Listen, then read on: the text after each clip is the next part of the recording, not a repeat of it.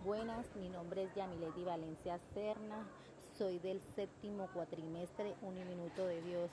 Hoy le hablaremos sobre los derechos humanos como herramientas esenciales para un diálogo intercultural efectivo. Los derechos humanos y la diversidad cultural están vinculados entre sí. El pleno respeto de los derechos humanos crea un entorno que favorece y garantiza la diversidad cultural.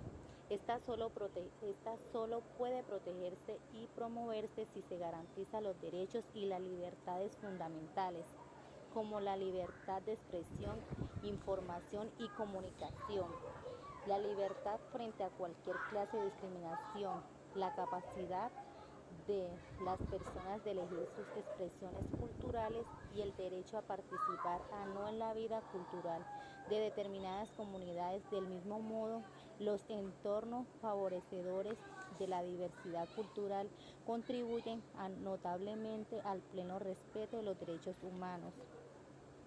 Debemos de construir instituciones democráticas con requisitos previos para el para establecimiento de un clima favorable al auténtico diálogo y la comprensión preciso de las que tengan confianza en el sistema y diversidad en el seno de las instituciones. Pueden contribuir a crear este marco. Para ello hay que incorporar las perspectivas de la diversidad. Buenas, mi nombre es Berleti Bertel Rodríguez, soy estudiante de licenciatura en Educación Infantil, séptimo cuatrimestre en la Universidad Minito ¿Por qué los derechos humanos deben formar parte de los debates actuales en la educación inclusiva?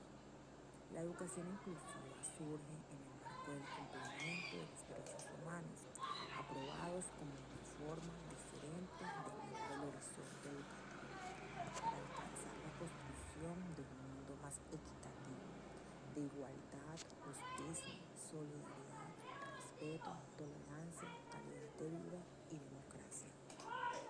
Los derechos humanos aportan a la educación inclusiva la base de derechos de todos los alumnos a recibir una educación de calidad que satisfaga sus necesidades básicas de aprendizaje y enriquezcan sus vidas debemos tener en cuenta que una ciudadanía multicultural e inclusiva necesita del impulso de un sistema educativo que dé acceso a todos. También los derechos humanos son garantías jurídicas universales que protegen a los individuos y los grupos contra acciones y omisiones que interfieren con las libertades y los derechos fundamentales y con la humana. Buenas, mi nombre Angie Paola García Sousa. Estoy en la licenciatura Educación Infantil. Eh, estoy en el séptimo semestre de cuatrimestral.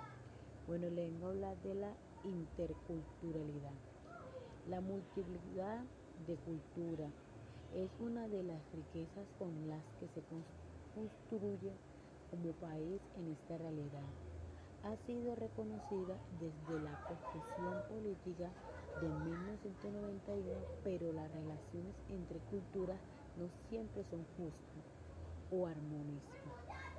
La interculturalidad se plantea en este sentido como un proyecto que tiene como un propósito fundamental del diálogo equitativo entre culturas. Eh, vamos a hablar otro un poquito más de la interculturalidad. Se parte de la valorización de la diversidad de culturas que existe en el mundo, pero también del reconocimiento que las relaciones entre pueblos no siempre han sido armonía y ni justa.